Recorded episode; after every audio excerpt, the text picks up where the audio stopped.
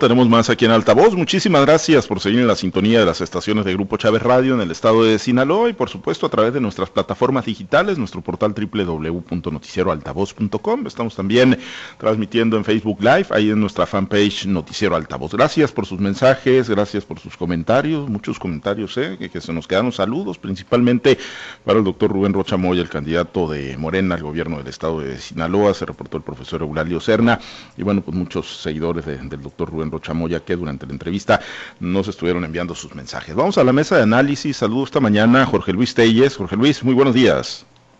Buenos días, Pablo César. Buenos días a Francisco Chiquete, Osvaldo Señor y a todo tu auditorio en general. Gracias, eh, Jorge Luis. Francisco Chiquete, te saludo con gusto. Muy buenos días. Buenos días, Pablo César, y buenos días a Jorge Luis Osvaldo y a todos los que nos hacen el favor de escuchar. Osvaldo, qué gusto saludarte. Muy buenos días.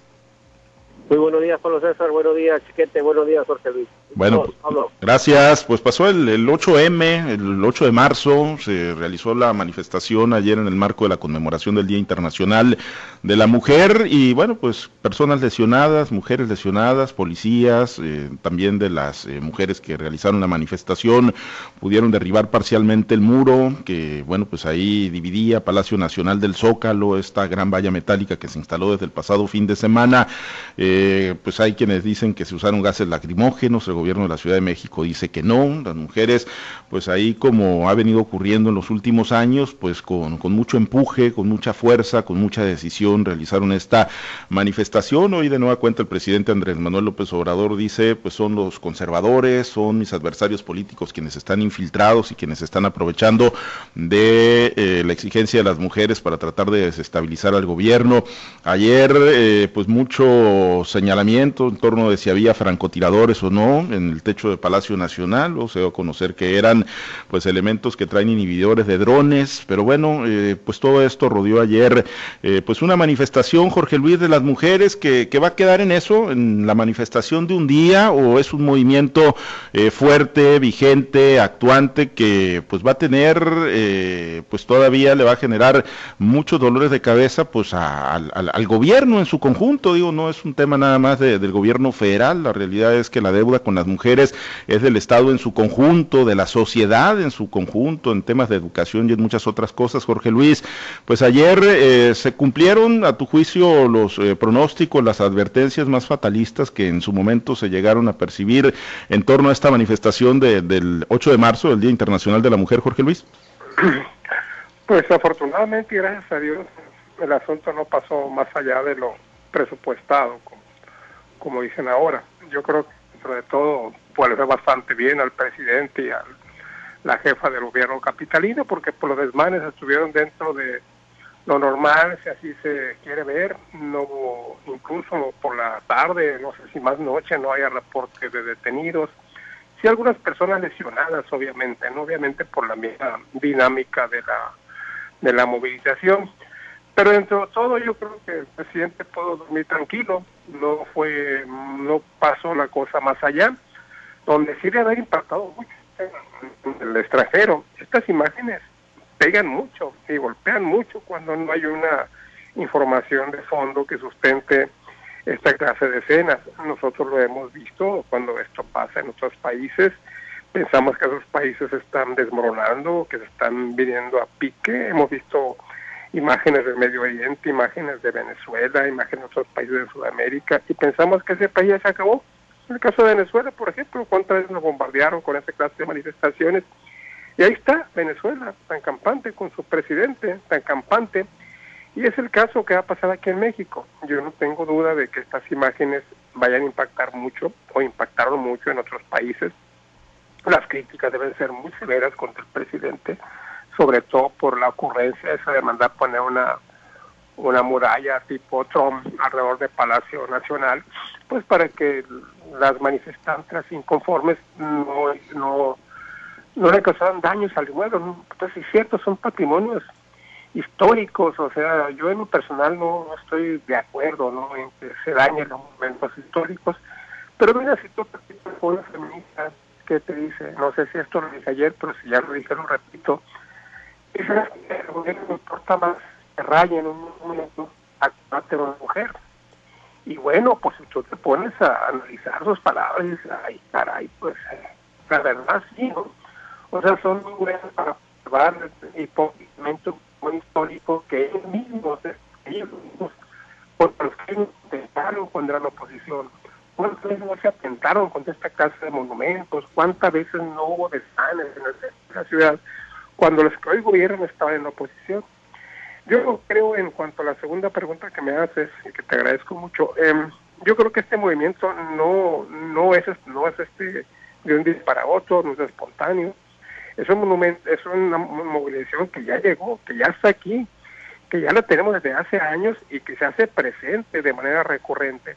Yo creo que esto va a seguir adelante, no se trata únicamente del día de la del Día Internacional de la Mujer, vienen las jornadas de activismo femenil por todos lados y este movimiento va a estar presente cada vez que se presentan estos casos. Y yo creo que las mujeres, si tú su, hay que decir su pliego petitorio, te encontrarás con que tienen mucho, mucho de razón. La discriminación en México contra la mujer ha llegado a niveles alarmantes y tienen razón. Habrá quienes digan que no, que, que están en su justo papel, que la mujer para eso nació, para atender al hombre únicamente para ocupar puestos secundarios, no están capacitadas ni para ser gobernadoras, mucho menos para ocupar la presidencia de la República. Hay quienes así lo dicen, ¿no? Yo sostengo lo contrario.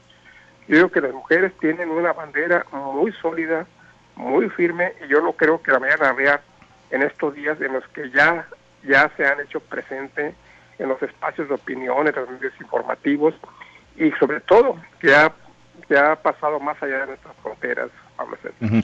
Chiquete, eh, en el tema de, cómo nos ven, ¿no? Desde afuera, o cómo ven a su gobierno desde, desde afuera, desde la opinión pública extranjera, pues yo creo que al presidente no, no le tiene con mucho cuidado, ¿no? Y arremete un día sí y otro también, y lo ha venido haciendo, por ejemplo, contra el New York Times, lo hizo contra el país, de nueva cuenta, y, y yo creo que eso, pero en lo doméstico, Chiquete, hay quienes advierten que el movimiento femenil en México eh, podría ser para el presidente López Obrador lo que en su momento fue el movimiento de los desaparecidos de Ayotzinapa para Enrique Peña Nieto. ¿Ves un alcance de esa magnitud, eh, tomando en cuenta que estamos en medio de un proceso electoral?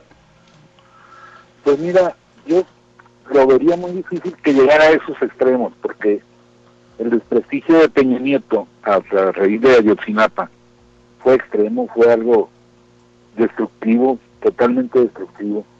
Creo que esto va más lento. Creo que esto, como dice Pérez, va a quedarse va a ser una movilización permanente que va a encontrar este motivos de, expresión en cada uno de los, momentos que vaya viviendo el país. Sin embargo, sí le va a costar al presidente, no en el extremo que se, que se ha mencionado, pero la verdad es que pues el presidente sí, sí le va a costar por terco, porque no es un movimiento contra él, no es un movimiento contra su gobierno, Es un problema que va mucho más allá de eso, que va a las estructuras de la sociedad mexicana y que tendrán que irse transformando poco a poco. Yo espero que sea más temprano que tarde, pero pues la verdad es que no no tendría mucho que ver la permanencia o la ira de López Obrador, ya sea cuando se acabe su tiempo. Sí le va a generar, me parece, si es que se llega a realizar la consulta por la permanencia o no, le va a generar un problema, le va a generar mala imagen, y habrá mucha gente que vote en contra de su permanencia. Quizá no alcance para que se vaya, pero es que ese no es el propósito, insisto. El propósito es generar una, sociedad más igualitaria que no ha podido entender cabalmente cuáles son las circunstancias que, que rodean a estas aspiraciones. Ahí está la candidatura de este señor Sidonio. Hay otros candidatos de otros partidos con las mismas circunstancias, quizá no tan escandalosos, pero también con las mismas tendencias. Y hay muchos antecedentes en las empresas privadas, en otras gente en el poder. Ojalá que se entienda y que esto empiece a bajar ya, porque estamos eh, provocando una, una posible movilización muy, muy fuerte que podría llegar a tener consecuencias más lamentables. Osvaldo, y como si el movimiento de las mujeres ocupara una, una cereza en el pastel, lamentablemente ayer, en pleno Día Internacional, ayer 8, eh, se dieron, eh, pues eh, avanzó, ¿no? La dictaminación de la aprobación de, las, de los cambios a la ley orgánica de la Fiscalía General de la República, y en ellos, bueno, pues se contempla que la Fiscalía General, pues saldrá del Sistema Nacional de Búsqueda de Personas, de la Ley de Prevención de Atención y Erradicación de la Violencia contra las Mujeres y del Sistema de Protección de niñas, niños y adolescentes y de la ley para la protección de los defensores y periodistas. Eh, pues con el voto de, Morena eh, avanzó este dictamen, Osvaldo, y que pues nos denota que, que no terminan por entender la magnitud de la lucha de las mujeres en el país, Osvaldo. Bueno, Pablo César, yo creo que ese fue el regalo que el presidente de la República le dio a las mujeres. ¿Y por qué? A ver, gran parte de toda esta manifestación de protesta de las mujeres está basada precisamente en eso, en la violación de sus derechos, en la violación a su cuerpo, en la violación a su vida, la pérdida de su vida, de que han sido objeto las mujeres. Y bueno, el, muro de la vergüenza, el muro del miedo, como lo llamaron las mujeres o los organismos nacionales e internacionales, aunque el presidente lo bautizó como el muro de la paz, pues habría que decirlo, estaba enfocado precisamente a eso, con los nombres de cada una de las mujeres desaparecidas y que le estaban buscando. Bueno, pues ese día donde se centraba precisamente la búsqueda o la exigencia de búsqueda de encontrar a, a cientos de miles de mujeres desaparecidas, pues a una iniciativa presentada por el líder del Senado, Ricardo Monreal Morenista, aprobada por la mayoría de, las, de los morenistas integrantes de las comisiones de justicia, y de, y de estudio legislativo segundo, pues resulta que se aprueba el dictamen para que la Fiscalía General de la República deje de tener esa obligación de andar buscando a las personas desaparecidas. En pocas palabras, con un plumazo de un asunto legal, el gobierno otra vez evade una responsabilidad que tiene, que es buscar a las personas desaparecidas, que es garantizar justicia a todos por igual, no solamente a unos cuantos. Entonces, yo creo que es, es, no solamente no entender el movimiento de mujeres, es no entender la demanda y la Yo creo que hay una un claro reto de parte, un claro desafío de parte del gobierno federal en eludir ese tipo de demandas y sobre todo, pues ahora de un plumazo, adecuando la ley a modo, a su gusto, pues diciendo ya que la Fiscalía General de la República pues no va a tener esa obligación de andar buscando a personas desaparecidas como actualmente la tiene y que no es, Jorge Luis, privativo de, de, la federación este tema, ¿no? Ayer vimos una manifestación ahí en la capital del estado, eh, una marcha de catedral hasta la Fiscalía de Justicia, en la que tuvo que salir incluso al quite el doctor Juan José Ríos Estavillo, ¿no? El fiscal, eh, porque, bueno, pues la exigencia es precisamente tener mayores avances en las investigaciones de los feminicidios y las desapariciones eh, forzadas que lamentablemente se tienen en entidad, fosas clandestinas en muchos puntos del estado de Sinaloa, mujeres pues que desaparecieron y que se las tragó la tierra y que no pareciera haber eh, pues un interés real, eh, Jorge Luis, particularmente en este tema hacia las mujeres y hacia las víctimas de la violencia en nuestro país y en el estado de Sinaloa. Pues Sinaloa yo creo que es un ejemplo, ¿no? Un ejemplo en esto, ahí está las mujeres rastreadoras que les llaman, que se han dedicado a la tarea de buscar resto de sus seres queridos desaparecidos hace tiempo y que han tenido éxito porque han, tienen una gran cantidad de hallazgos en cuanto a personas desaparecidas. Habitualmente pues son hijos de los rastreadores o, parientes o amigos o gente ligada que son los que aparecen.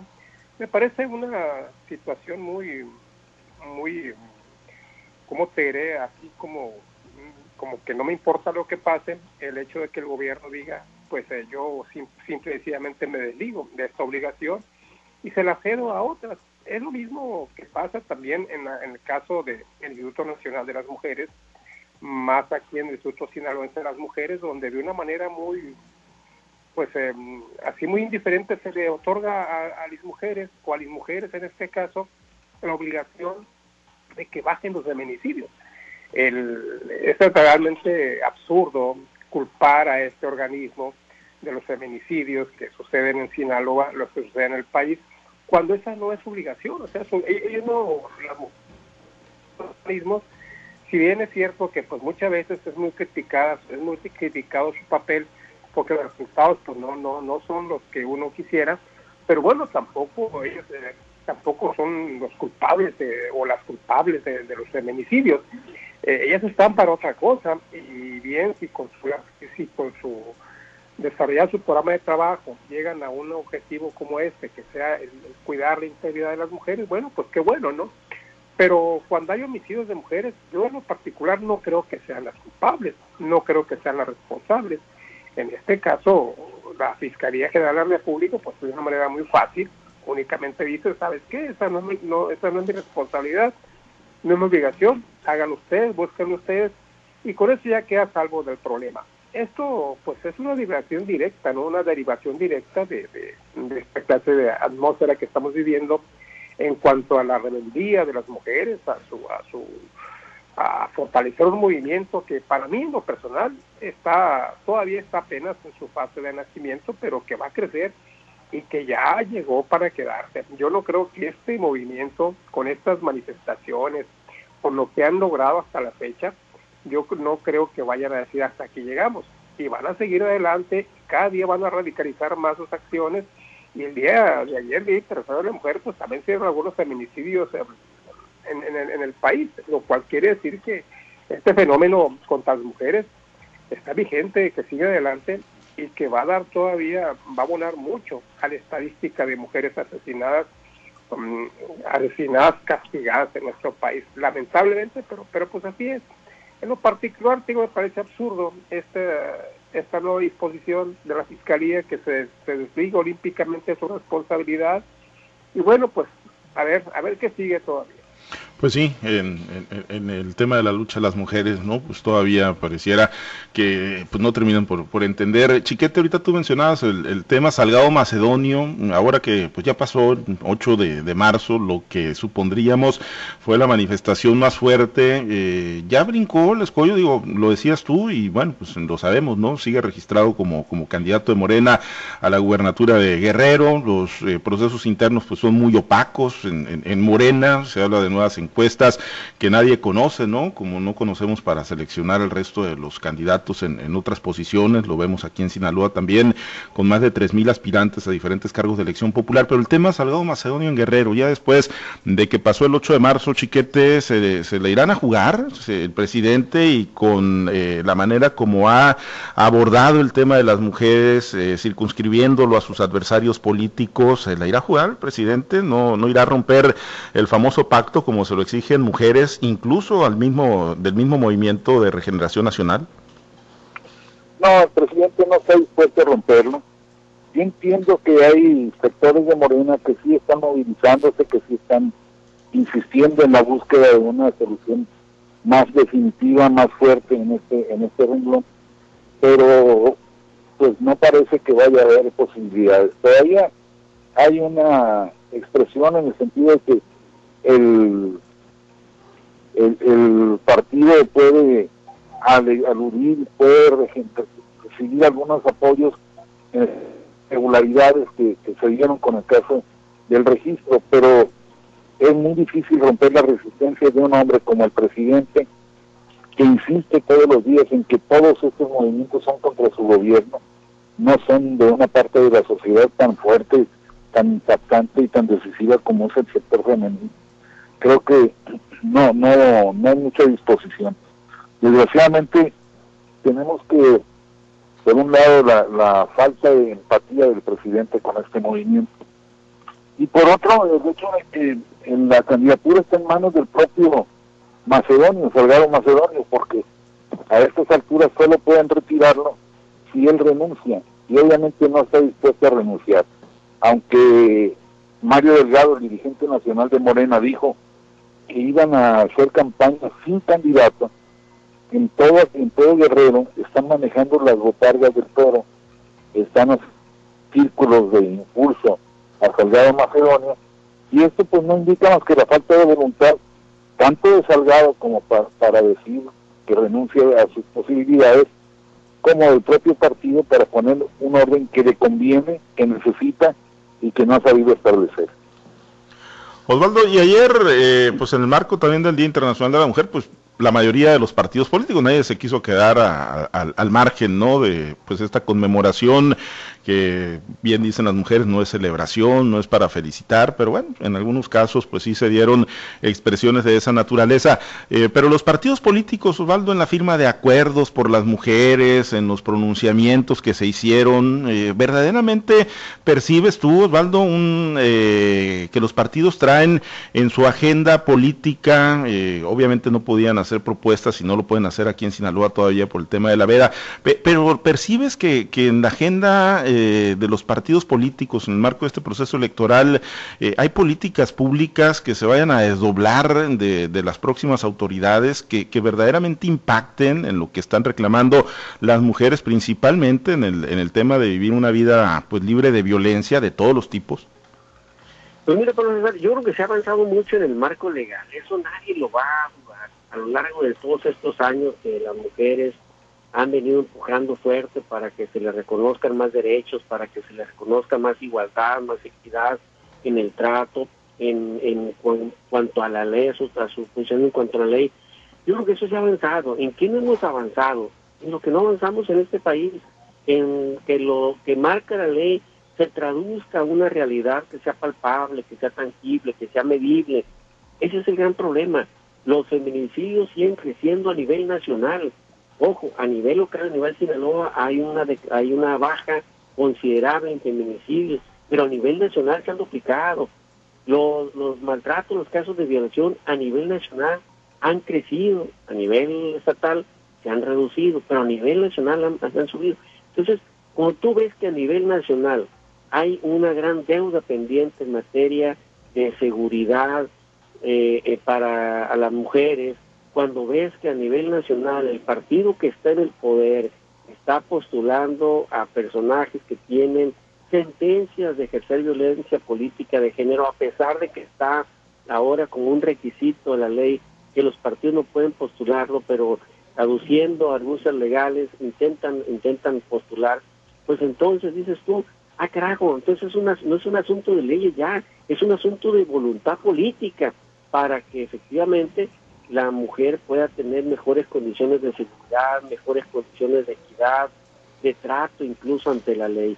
Pues yo creo que hay mucho por hacer y falta todavía muchas políticas públicas que le garanticen a la mujer los derechos que ahora está exigiendo. Y ojo, el 52% del paro electoral son mujeres. Y una de las consignas que vimos ayer era nos vemos en las urnas. Cuidado con eso, porque el realito que le dio el presidente López Obrador a las mujeres que son las que están preferentemente buscando a sus hijos desaparecidos, no creo que les haya caído muy bien y les haya gustado. Bien, eh, Jorge Luis, y ya prácticamente para irnos, y nos dicen, eh, pues sí, sí hay avances, ¿no? Y avanzamos, eh, hoy dice que en una mesa de cuatro hombres, pues están hablando del tema de las mujeres, ¿no? Las causas que, que motivan, pues, a las manifestaciones y a esta lucha de las mujeres. Yo creo que, pues, la solidaridad ante todo, ¿no? Es un, es un problema de todos, no es un problema de las mujeres, ahorita lo decíamos, como padres de familia, pues tenemos que iniciar también en nuestros hogares, educando, ¿no? Eh, obviamente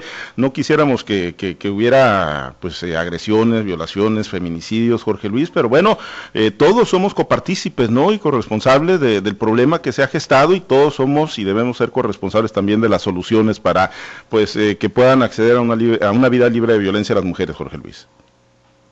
Sí, pues como, como lo comentaste ahorita con Osvaldo, la, el Día Internacional de la Mujer, que cayó el día ayer, pues era una fichada franca que venía por el puro centro del Pentágono y era evidente que los candidatos iban a hacer swing y iban a, y iban a batear de jonrón si tú quieres. Entonces, pues hicieron presentes ahí en, en algunos eventos con los que se conmemora, ojo, conmemora, no celebra, como dicen luego porque no tiene mucho que celebrar, en las que se conmemora el Día Internacional de la Mujer.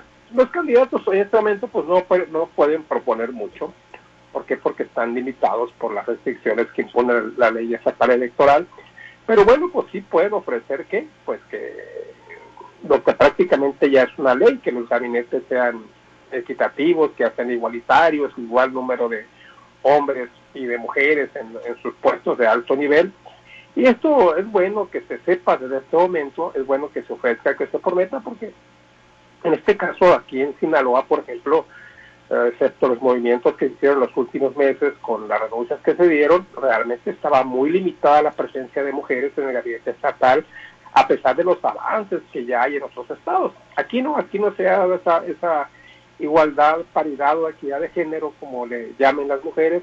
Sin embargo, bueno, pues con estos um, ofrecimientos de los candidatos a gobernador, pues ya se contempla, se visualiza que definitivamente habrá más oportunidad para las mujeres. De hecho, las hay ya en las candidaturas a puestos de representación popular, popular donde van a 50 y 50%. Entonces, bueno, pues el día de ayer ahí estuvieron los candidatos, los partidos hablando de, de lo mismo, ¿no? De, es un tema muy recurrente en lugares comunes. Yo creo que lo que lo que cuenta son los hechos. No hablar siempre de lo mismo, año tras año, de que ahora sí viene oportunidad para las mujeres, de que van a cuenta lo mismo una opinión de una mujer que la de un hombre. Y, y, pues este es una tarea muy grande la que tienen los candidatos. Ojalá y el que gane la elección pues la cumpla, la cumpla verdaderamente y la tiene que cumplir porque ya son ya son disposiciones legales las que funcionan sobre, sobre este particular. Muy bien. Eh, Chiquete, pues con un breve comentario nos despedimos para cerrar. Muy bien, yo solo decirte que no se ha notado que la presencia de la paridad de género en los órganos de gobierno haya reflejado acciones concretas en beneficio de la mujer. Eso es lo que hay que avanzar también en concientizar a las mujeres que llegan de que tienen un cojo para encauzar las demandas femeninas. De lo contrario, pues no va a servir de nada y todo va a quedar en meros pronunciamientos que todos los candidatos y todos los partidos hacen.